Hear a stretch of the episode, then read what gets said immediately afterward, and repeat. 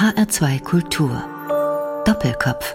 Heute am Tisch mit dem US-amerikanischen Schriftsteller Stephen Bloom. Gastgeber ist Thomas Plaul. Unser Gast Stephen Bloom wurde 1942 in Brooklyn geboren und lebt seit den späten 1970er Jahren in Heidelberg. Herr Bloom, als Sie nach Heidelberg kamen, konnten Sie da schon Deutsch oder haben Sie die Sprache hier in Deutschland gelernt? Ähm, habe ich noch nicht in die Sprache gelernt, muss sagen, nach die 42 Jahren.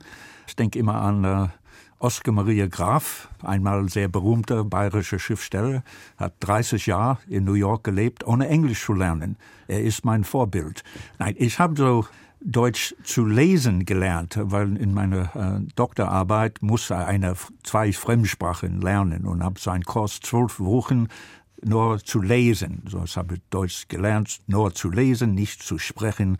Und dann bin ich ja hier gekommen. Ich kann nur ja, ja, nein, danke, bitte, weiter nicht. Das ist meine, fast mein ganzes Leben in Deutschland ist ein englisch äh, sprechender Raum. Das heißt, ich lese auf Englisch, ich schreibe auf Englisch. Äh, Dass Sie aber nur Ja und Nein sagen können, ist eine Untertreibung, Herr Blum. Ja, aber ich weiß, wie begrenzt ist es nach all diesen Zeiten. Ja, aber ja, so ist, was ich weiß, was ich kenne von Deutsch, äh, wirklich, habe es hier gelernt, aber sehr, sehr langsam und sehr ungenau. Sag ich, ich habe so ein paar Vorträge, also zehn, zwölf Vorträge auf Deutsch gehalten und sage immer am Anfang, ich habe mit der deutschen Sprache nur drei Schwierigkeiten, Wortsatz, Grammatik und Aussprache. Die Leute lachen und sagen, ja, das ist kein Witz. Ja. Wir werden es am Ende bewerten, Herr Blum. Stephen Blum hat lange an der Universität in Heidelberg amerikanische Landeskunde gelehrt und führt seit über 20 Jahren eine englischsprachige Discussion Group für politisch, landeskundlich und sprachlich Interessierte durch. Von diesen tiefen Einblicken in die amerikanische Geschichte und Gegenwart wollen wir heute im Doppelkopf in HR2 Kultur profitieren. Sprechen werden wir aber zunächst über den jüngsten Roman von Stephen Blum, Mendel Kabakow und das Jahr des Affen, der vor wenigen Monaten im Göttinger Waldstein Verlag erschienen ist. Aber auch da geht es um die USA und ihre Geschichte. Mendel Kabakow und das Jahr des Affen, Stephen Blum. Was ist denn eigentlich das Jahr des Affen? Ja, das ist nach der vietnamesische und chinesische Kalender. Die gibt so zwölf Jahre Zyklus. Und äh, dieses Jahr war natürlich äh, 1968, also ein wichtiger Jahr im amerikanischen Geschichte, in Weltgeschichte, kann man sagen. Was passiert im Roman ist äh, hauptsächlich in diesem Jahr. Aber natürlich, Mendel war vor vor 80 Jahren geboren, in 1888 und natürlich, was läuft durch deinen Kopf, kommt in, äh, das ist nicht nur, was passiert. Und am Anfang, aller Anfang ist der Tod seiner langzeitigen Frau, äh, Sonja, die zweite Hauptfigur in diesem Roman. Und sie stirbt in dem Jahr vor 68, wie alle wissen, viel, viel, wir sagen, zu viel passiert ist. Und das ist so für Mendel nicht nur, was passiert jetzt, aber er hat im Kopf, weil es äh, Professor in Ruhestand für amerikanische Geschichte, hat Bücher über amerikanische Geschichte natürlich, denkt ständig an, was die Bedeutung von dieser Geschichte ist, ja. Auch für das Jahr 68, nicht? Ja, äh, natürlich ist es sehr schwer, wenn man ist ganz in der Mitte. Man hat nicht den Blick, das man hat auf den Bürgerkrieg, das war vor 100 Jahren passiert. Das Problem natürlich, wie wir haben heutzutage, ist, wir wissen nicht genug über unsere Zeit. Der war, ist es kein Witz, aber auch Chao En-lai, Einmal war gefragt von einer Journalist, was denkst du von der äh, französischen Revolution? Und der gesagt, ja, ist zu früh zu sagen. Ja, ja. Geschichte braucht Zeit. Ja. Was auffällt, ist, dass dieser Mendel Kabakow doch sehr stark auf die nationalen und internationalen Verfehlungen der USA ja. eingeht, zum Beispiel auf die vielen Kriegsbeteiligungen des Landes. Da geht er ja aus von dem Vietnamkrieg natürlich und mhm. blickt zurück über die Kriegsbeteiligung in den anderen Jahrhunderten. Ja, das ist so eine sehr gute Frage, weil ich habe neulich eine Kritikrezension in der Wiener Zeitung gelesen es war sehr negative Kritik. Das war nicht das Problem, aber ich zitiere diesen Satz. Äh, als kleines Handbuch des Anti-Amerikanismus durchaus zu empfehlen. Dieser Mann oder Frau versteht überhaupt nicht von amerikanischer Geschichte und benutzt diese, was ich finde, komische Begriff Anti-Amerikan. Das heißt, Mendel sehr kritisch, ich sage, ich habe so ungefähr 50 Jahre amerikanische Geschichte unterrichtet, aber was Mendel versucht zu zeigen, ist, dass dieser Krieg war nicht nötig, der war nicht nötig, dass, äh, das heißt, er ist kein Pazifist, er glaubt, dass ja, der USA soll äh, gegen den äh, Nationalsozialismus kämpfen, aber er versteht der mehr der Nuancen von der amerikanischen Geschichte. Man erzählt die Geschichte nur, dass man ist stolz auf die Vorväter. Ja, das ah, der große George Washington. Aber der große George Washington, ja, vielleicht ein großer Mann, aber hat 400 Sklaven. Und wenn man erwähnt das nicht, man hat so einen anderen Blick. Die Amerikaner, die kämpfen vor ihrer Freiheit. Eins in fünf Personen in dieser Zeit war ein Sklave. Was bedeutet das? Ja, die Britisch hat die Amerikanische besser behandelt als die Amerikaner ihre Slawen. Wenn man sagt das, ist das Anti-Amerikanismus. Ja, das, das, ist einfach nur eine kritische Haltung. Ist, ja, das ist mehr, äh, und Mendel ist überhaupt nicht anti mehr, aber ist, das ist ein komischer Begriff. Was bedeutet es, wenn man sagt, ich bin stolz auf mein Land? Wenn ein Deutscher sagt das, ja, ich bin stolz auf Bach, ja, kannst du auch auf Beethoven, kannst du stolz, aber Beethoven, Bach hat nichts mit dir zu tun. Das ist Weltmusik, ja. Aber Mendel denkt viel an der Geschichte und natürlich denkt an, was die Amerikaner machen in Vietnam. Und wenn wir lesen diesen Roman heute, wir sehen das komischerweise, dass Vietnam und der USA jetzt, die handeln miteinander. Das heißt, Vietnam ist immer noch ein kommunistisches Land, aber ist es keine Gefahr für die USA? Und äh, wie gesagt, der USA kauft viel von Vietnam. Komischerweise Kaffee. Ja, so ja, Mendel ist 100% Historiker, auch in seinem Privatleben.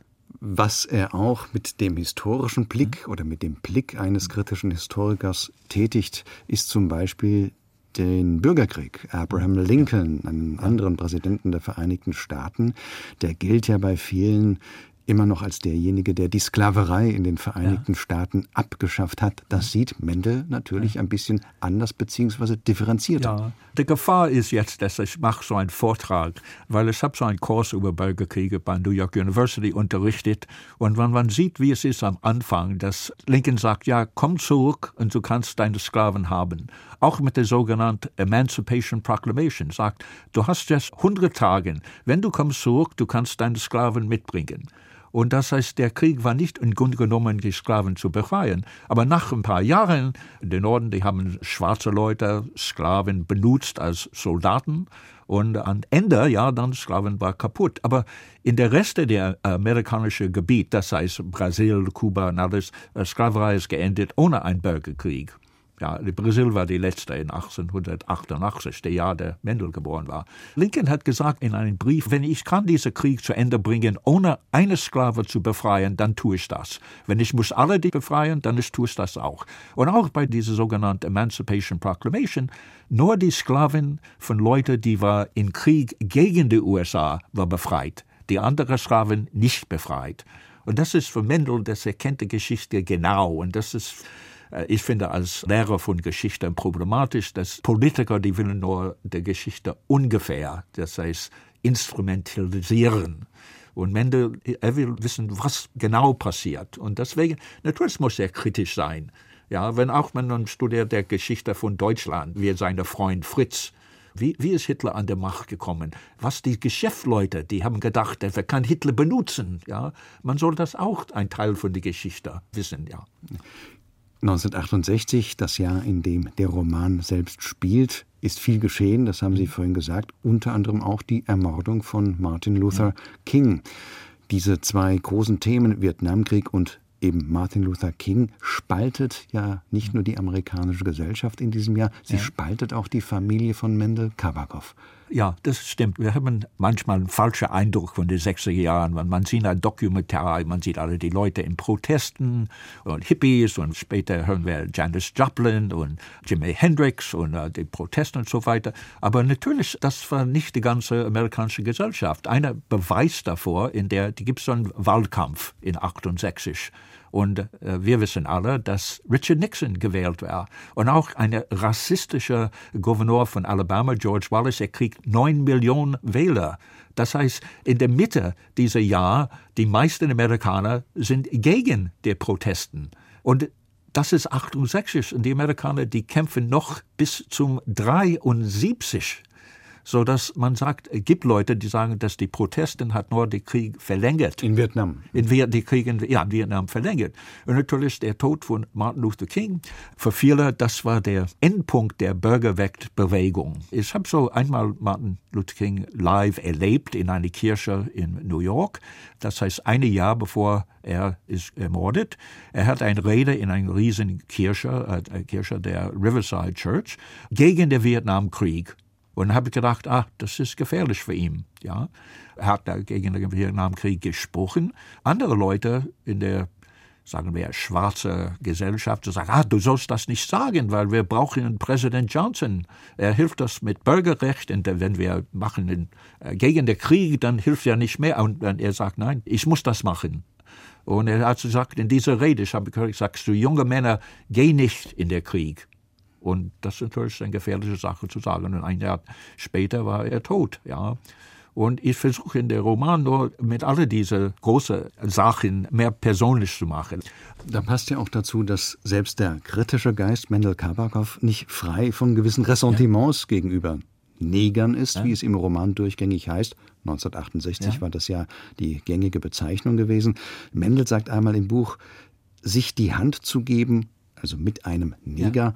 kam mir nicht angebracht vor und es gab Gespräche, die Weiße mit Negern nicht führen ja. konnten. Also da gab ja. es auch so eine Befangenheit. Ja, weißt du, was die Geschichte ist? Es stimmt. In dieser Zeit es war sicher der Fall, dass Weiße und Schwarzen vielleicht nicht bequem miteinander. Da war große Ausnahmen natürlich, aber in dieser Zeit, es war gegen das Gesetz in vielen amerikanischen Bundesländern, Schwarze und Weiße zu heiraten.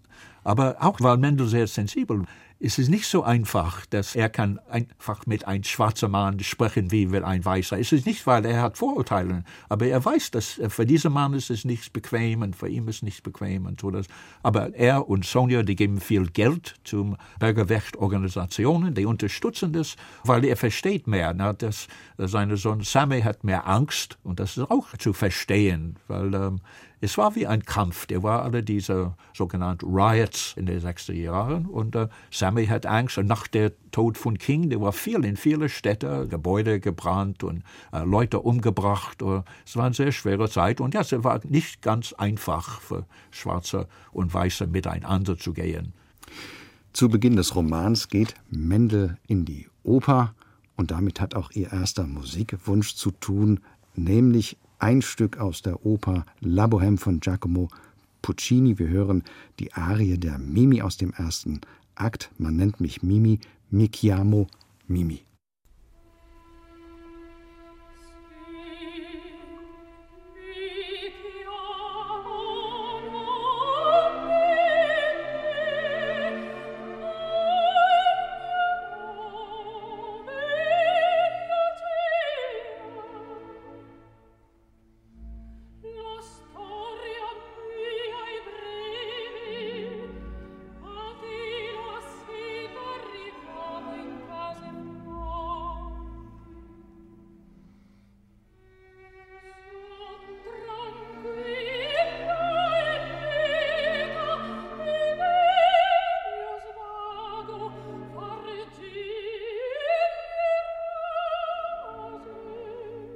Mi chiamo Mimi, eine Arie aus dem ersten Akt der Oper La Bohème von Giacomo Puccini. Wir hörten eine Aufnahme mit den Berliner Philharmonikern unter der Leitung von Herbert von Karajan. Solistin in der Rolle der Mimi war Mirella Freni. Ein Wunsch von Steven Blum, heute zu Gast im Doppelkopf in H2 Kultur. Mein Name ist Thomas Plaul. Mendel Kabakov, der Protagonist in ihrem jüngsten Roman, ist Jude, Herr Blum, und in seiner Familie gibt es heftige Auseinandersetzungen um dieses Jüdischsein. Da gibt es sehr unterschiedliche Auffassungen und Lebensweisen. Sammy, sein Sohn, ist wie Mendels Vater ein eher erzkonservative Jude ja. und Mendel ist da ja. wesentlich liberaler ich muss da sehr vorsichtig sein, weil ich habe so jahrelang einen Kurs über Being Jewish in America äh, unterrichtet an der Uni in Heidelberg. Deswegen, ich kann für 15 Wochen sprechen über diese Frage. Aber natürlich für Antisemiten, alle Juden sind gleich. Ja. Aber der Vater von Mendel war sehr, sehr orthodox. Ja, sehr streng orthodox. Mendel war sehr kritisch gegenüber Judentum. Ja, er findet Sachen in der Bibel, die sind unerträglich. Zum Beispiel die berühmte Geschichte von Abraham. Gott sagt, bring dein Sohn um. Und Abraham sagt, jawohl, mein Herr. Und äh, Mendel denkt, haha, das ist nicht ganz richtig. Oder der Fall, Gott ist nicht zufrieden mit den Menschen. Er sagt, ja, ich bringe die alle um, außer der Familie von Noah. Und Mendel denkt, das ist kein freundlicher Gott. Und so, das ist weggelaufen von seinem Vater und von Judentum.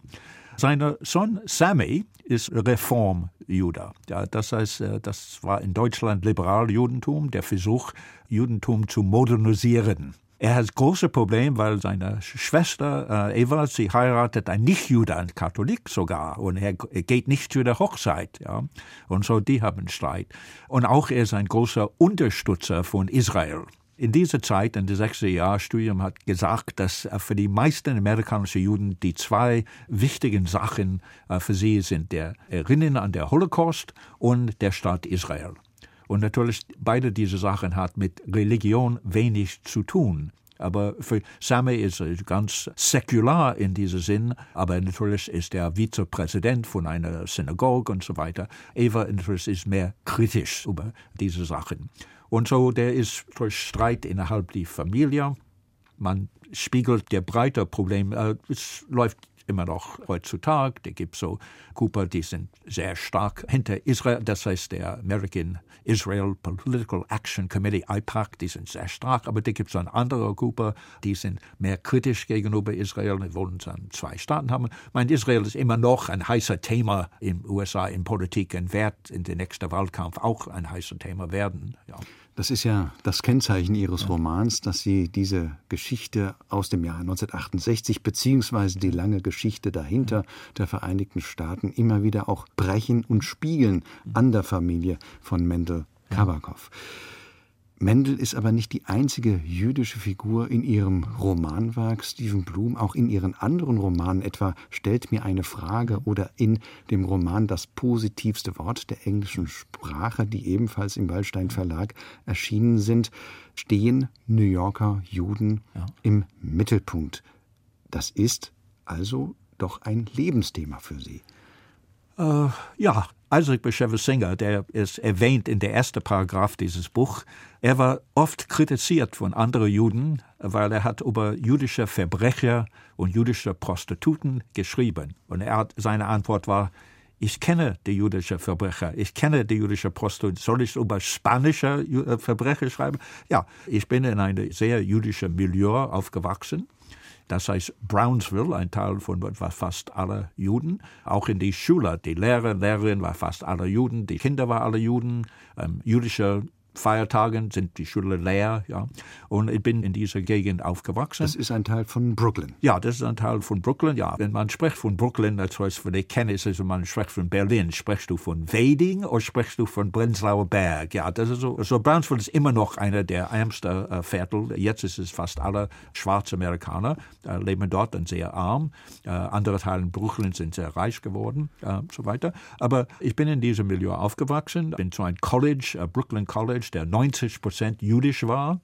Und dann, wenn ich habe angefangen zu studieren, Magister- und Doktorarbeit in New York University, habe entschieden, vielleicht schreibe ich etwas über die Beziehung zwischen Schwarzer und Juden. Und das steht dann kleine Rolle in der, der Roman. Der war ein persönlicher Grund, wenn ich auf das sage. Ich habe, wenn ich 20 war, bin mit einer diese Zeit Negro geheiratet, Neger, sie war auch 20, wir waren beide Studenten. Ehe war verboten in 16 oder 17 Bundesstädten, genau wie der Ehe zwischen äh, Barack Obama Senior und Anne, der äh, Mutter von Barack Obama, die waren in Hawaii verheiratet, aber äh, wäre in Virginia verboten. Und so interessiert mir nicht nur für die Juden, aber für die Schwarzen und auch für die Beziehung zwischen Juden und Schwarzen. Und äh, an, die, sag, an der Uni, ich habe diesen Kurs 25 Jahre unterrichtet und dort haben wir viel gelernt über Judentum in den USA. Und jetzt natürlich wie alle Geschichte. Man sagt ja, es gibt zwei Juden, gibt drei Meinungen. Das ist auch kein Witz. Ja, das ist der Talmud ist äh, nur ein Buch voll mit Diskussion. Äh, Rabbi so und so sagt ja und andere Rabbi sagt nein und so weiter und so weiter. Das gehört zur jüdischen Geschichte. Ja. Das ja. kennzeichnet ja auch ein bisschen die amerikanisch-jüdische Literatur, ob das ja. jetzt Singer ist oder ja. Saul Bellow. Man denkt auch an den Film an Woody Allen. Jemand hat ja mal so schön geschrieben, ihre Bücher, da hat man den Eindruck, dass sich Saul Bellow mit Woody Allen auf einen Café bei Philip Roth verabredet. Mhm. Das gibt es ja in all diesen Kunstwerken genau das. okay, das, das hatte ich persönlich nicht geschrieben, ja. Aber es ist komisch, dass in der 40er, 50er, 60er Jahren die Juden zwei Prozent von der Bevölkerung und man denkt, wer sind die besten Schriftsteller? Bernard Malamud, Philip Roth, äh, Bellow, ja, diese, und in den 60er Jahren natürlich einer, der man denkt nicht sofort, dass er Jude ist, Allen Ginsberg, ja, einer der Hauptfiguren in den 60er Jahren der Literatur, aber trotzdem hat viele über jüdische Sachen geschrieben und so, ich glaube, der war immer ein Sprichwort, write what you know, ja, schreib, was du weißt und so, ja, das ist ganz typisch, muss ich sagen, von Schriftstellern. Skala, ja. Jetzt kommt sozusagen die Gretchenfrage etwas umgewandelt. Wie hältst du es mit der Religion? Wie ist das Jüdischsein für Sie heute? Aha, interessante Frage. Äh, ich bin sehr interessiert, das heißt, ich habe kein Gefühl. Ich finde, äh, wenn man liest der sogenannte Alte Testament, das ist schrecklich, schreckliche Sache. 18 Todesurteile. Man findet das nicht inspirieren, ja. Und dann natürlich der jüdische Chauvinismus ist es genauso schlecht wie andere Chauvinismus. Und was passiert im Israel äh, könnte viel, viel besser sein. Das heißt, ich glaube, der Zionismus war ein großer Fehler. Man denkt, dass die Juden, ja, die gibt es ja Juden, die glauben, dass dieses Land was von Gott dort gegeben. Aber auch wenn du liest die Geschichte, ich weiß nicht, ob da gibt ein deutscher, guter deutscher Begriff für Ethnic Cleansing. Aber wenn Moses äh, geht in dieser in Canaan, er bringt alle diese Parasites und der Amasites und die Leute, die leben, er bringt them alle um, die ganze Bevölkerung, Männer, Kinder, Frauen und das steht da. Und wenn man liest das, man denkt, ah, das ist wirklich schlecht. Oder äh, Mendel auch denkt, ja, wenn der Befreiung von den Israeliten von Ägypten. Man kriegt dann diese Geschichte an. Was ist die letzte Sache, was Gott macht, ist, er bringt die Kinder von Ägypten um, der erste Sohn von der Ägypten um.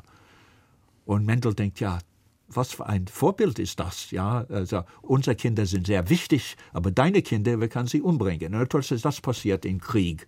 Ähm, so ja, ist äh, persönlich, ich glaube, Juden soll leben und froh sein wieder, aber die Religion hat für mich kein Interesse. Das heißt also, ich verstehe richtig, Ihr Thema, das Jüdischsein, hm? bearbeiten Sie sozusagen intellektuell, ohne jetzt selbst in der Religion noch sehr stark mit verbunden zu sein. Ja, ja. ich glaube, dass für viele Juden der Religion hat wenig zu tun. Es ist der sogenannte Kultur. Für viele ist es ein Schuldgefühl, besonders bei Amerikanern, ja, weil die europäische Juden hat gelitten und die Amerikaner nicht. Interessant, mein Vater äh, war ein polnischer Jude, aber glücklicherweise seine Familie ist nach der USA gekommen 1920 und dann sein einziger Zurückgang nach Europa war als Teil der amerikanischen Streitkraft. Er hat gekämpft in äh, Nordafrika und in Italien, äh, war verletzt und so weiter. Und da hat man jemand gesprochen, der unterrichtet einen Kurs über Holocaust. Der sagt, ja, die Kinder von Leuten, die haben im Krieg gekämpft, die haben kein Schuldgefühl. Und die Leute, die Eltern hat äh, einfach ganz sicher in den USA gelebt, die haben so ein bisschen ja, die Überlebensschuldgefühl. Dass, äh, warum us? Es ist natürlich komisch, weil die Leute, die Juden, die war umgebracht, die war die frommsten. Und die Leute in den USA, die meisten waren nicht fromm. All das wird ja auch in Ihrem Roman Mendel im Grunde ja auch thematisiert. Also man äh, bekommt wirklich auch tiefe Einblicke in die Unterschiede des jüdischen Selbstverständnisses ja. in New York. Ein Roman, der 1968 spielt. Wir haben darüber gesprochen. Die Zeit von großen Umwälzungen, die Zeit von vielen wichtigen historischen Ereignissen und Kritik an dieser Zeit kam oft auch in der Musik vor. Das ist ihr zweiter Musikwunsch von Janis Joplin, die nur ein Jahr älter ist als Sie. Die ist 1943 geboren. Schade, ja. Sie ist früh gestorben. Äh, waren Sie damals schon von der Queen des weißen Bluesrock, wie sie ja gerne ja. genannt wird, angetan? Mhm. Freiheit, ich meine, das ist der, eine der Themen oder der rote Faden. Sie singt ohne Hemmung. Und ja. das hören wir jetzt. Okay. Janis Joplin, Piece of My Heart.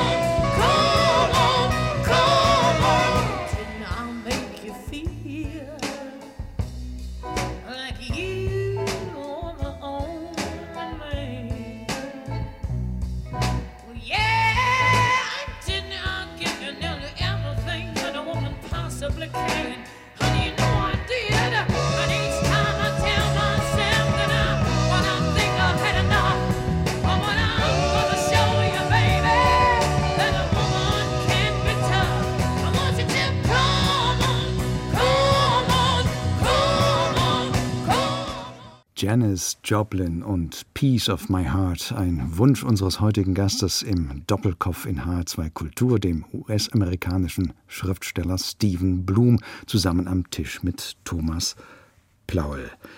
Stephen Bloom, Sie sind 1977 von dem großen, aufregenden New York ins eher kleine und beschauliche Heidelberg gezogen. Wieso das eigentlich? Also, wir sagen auf Französisch Cherchez la femme. Ja, da bin mit einer Frau gekommen, Sarah. Sie wollen Operasängerin werden. Und natürlich die Chancen in Deutschland war viel größer als die Chancen in New York. In New York, äh, man kann so Metropolitan Opera House singen, wenn man weltberühmt ist. Aber in Deutschland war über 60 Häuser und wir sind nach Deutschland gekommen, dass sie kann so eine Karriere machen und ich war ganz bereit, New York zu verlassen, weil in dieser Zeit New York war eine sehr gefährliche Stadt. Ja, pro Jahr war ungefähr 2000 Mordfall. Da war viel Gewalt und viel Angst und ich war bereit, zu, äh, diese Stadt zu verlassen. Und äh, meine Idee war, ich komme nach Deutschland, ich setze in ein Café und ich schreibe meinen Roman. Das haben Sie dann auch gemacht. Und habe ich mehr oder weniger gemacht. Aber komischerweise habe ich angefangen, nach ein paar Tagen in Deutschland bei amerikanischer Universität zu unterrichten. Meine Studenten waren Soldaten. Die äh, arbeiten als Soldaten tagsüber, äh, abends kommen sie in die Universität. Und das war eine interessante Gruppe, weil ich habe Soldaten, die haben im Vietnam gekämpft und habe sie das Soldat über Vietnam unterrichtet. Das war eine interessante Erfahrung. Deswegen ist er relativ gut informiert über Vietnam. Unterrichtet haben Sie dann eben auch an der Universität in Heidelberg Landeskunde für Amerikanistik. Studenten, das haben Sie lange gemacht und Sie leiten, wie gesagt, schon lange eine Discussion Group, eine Diskussionsgruppe für an Amerika Interessierte. Herr Blum, es klang eben schon an mit der Oper und der Karriere einer Sängerin, den Möglichkeiten. Was sind denn für Sie, die Sie jetzt beide Kulturen doch sehr genau kennen, vielleicht die größten kulturellen Unterschiede Aha. zwischen den Vereinigten Staaten okay. und Deutschland. Jetzt kommt noch eine Gefahr. Ich habe diesen Vortrag, äh, habt ihr erwähnt in unserer frühen Diskussion, heißt kulturelle Missverständnis zwischen Deutschen und Amerikanern und wie man kann die vermeiden. Und ich habe diesen Vortrag einmal siebenmal in einer Woche gegeben. Ich war von der amerikanischen Botschaft in dieser Zeit in Bonn geschickt über deutsche Städte wie Berlin und Hamburg und so weiter. Und es war sehr gut besucht, nicht weil ich berühmt war, nur weil der interessant war, die Themen. Natürlich, viele von diesen kulturellen Missverständnissen äh, sind sehr trivial. Ja, das heißt, wie gesagt, dass der Deutsche, die benutzen Sie, ja, diese Sie-Form für die Amerikaner. Habe diese, ist kein Witz erzählt, der Deutsche sagt, ich bin Professor, Doktor, Doktor äh, Friedrich von und zu Ober-Unterdorf. Und die Amerikaner sagt, glad to meet you, Freddy. Ja, so, ähm, aber das bedeutet nicht, dass die amerikanische freundlicher als die deutsche ist, nur eine andere Sitte.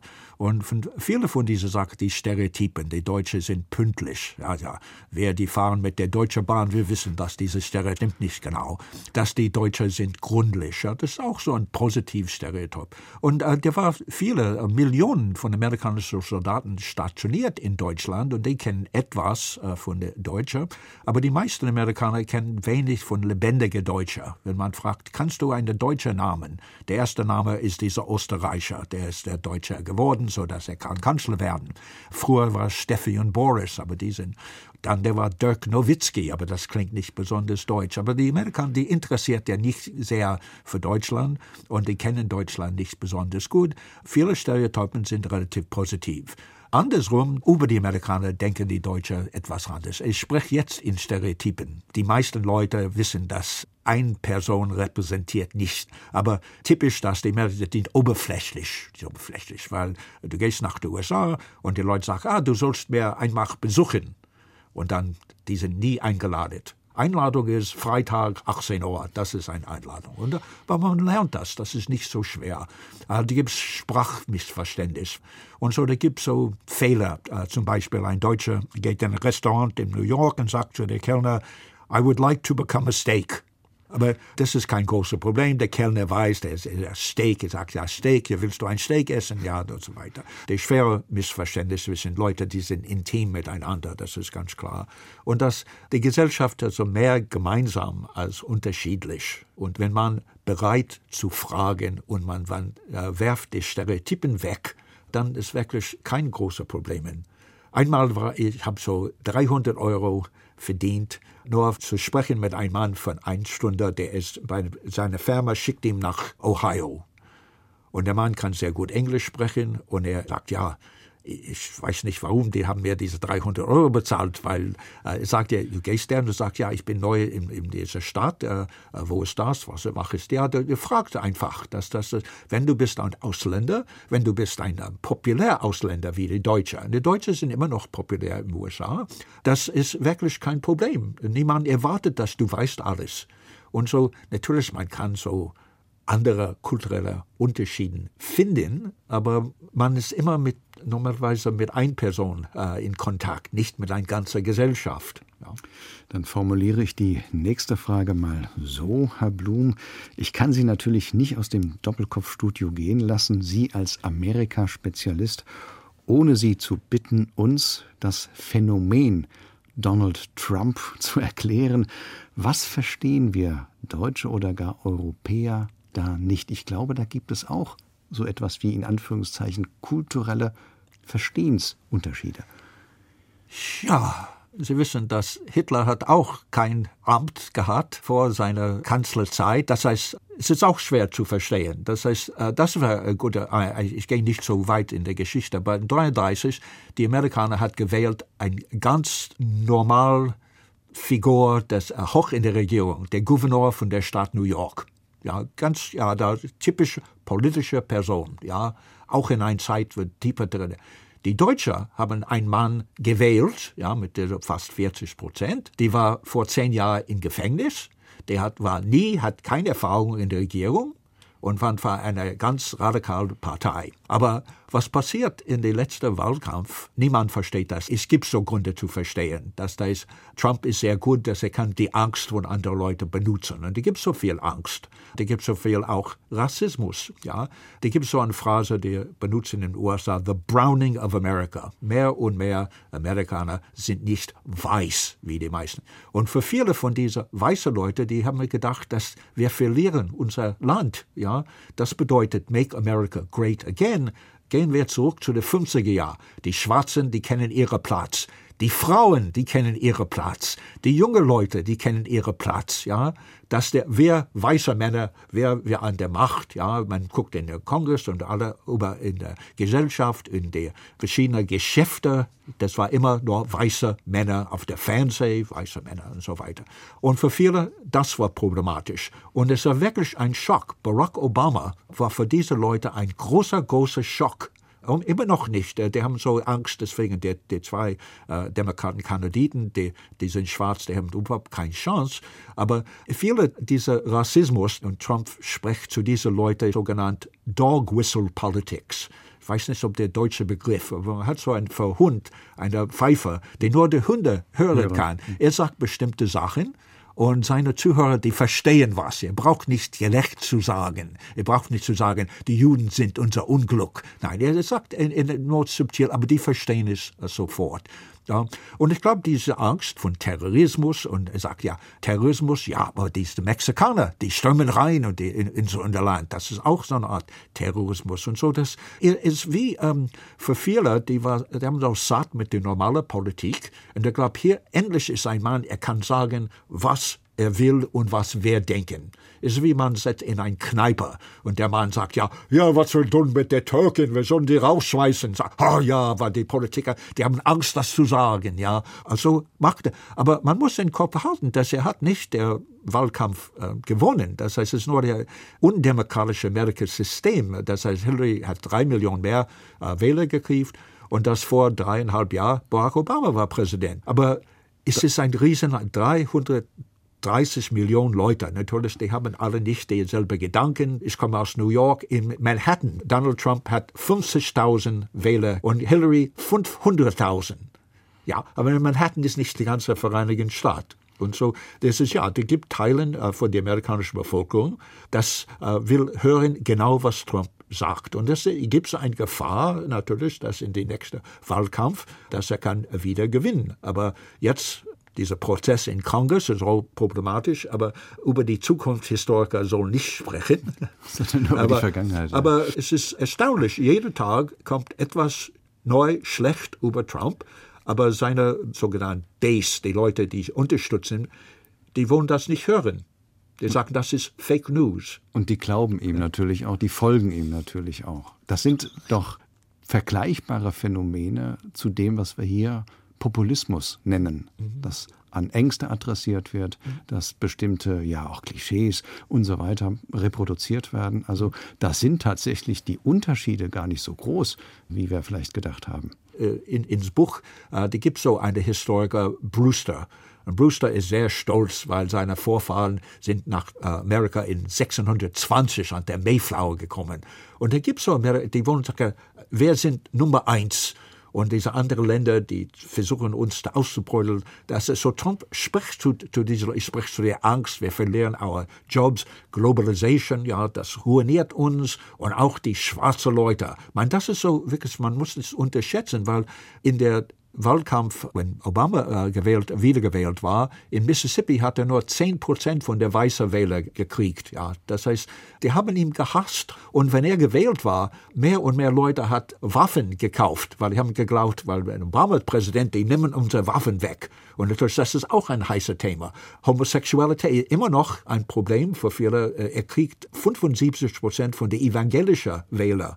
Das heißt, auch wenn dieser Mann, der ist überhaupt nicht christlich, ja, trotzdem diese Leute, die denken, ja, er ist gegen schwul heiraten, er erlaubt nicht, dass die nehmen unsere Waffen weg und so weiter und so weiter und so. Und diese Leute, und er ist stark für Israel.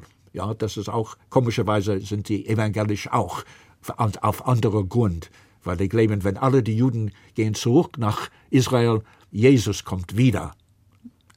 Man hört ihre ja, emotionale Erregtheit, wenn Sie über Donald Trump und die Verhältnisse in den Vereinigten Staaten sprechen. Und jetzt habe ich den Verdacht, dass Sie mit Ihrem letzten Musikwunsch diesem amerikanischen Präsidenten ja doch eins auswischen wollen oder ihn ärgern wollen, obwohl es die amerikanische Nationalhymne ist, aber in einer etwas anderen Version, The Star Spangled Banner, gespielt von Jimi Hendrix damals 1969 auf dem legendären Woodstock Festival und mit diesem lauten politischen Statement ohne Worte, wie man über diesen Titel sagt, über die Interpretation von Jimi Hendrix, geht der heutige Doppelkopf in HR2 Kultur zu Ende. Gast im Studio war Steven Blum zusammen am Mikrofon mit Thomas Blaul.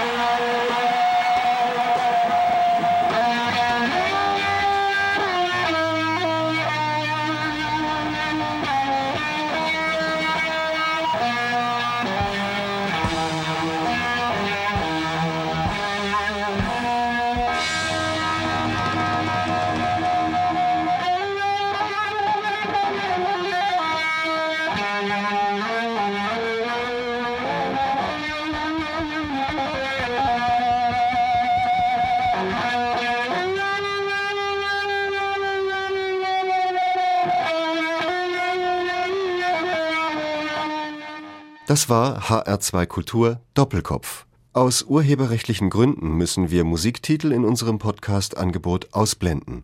Weitere Sendungen, die Sie jederzeit hören können, finden Sie auf hr2.de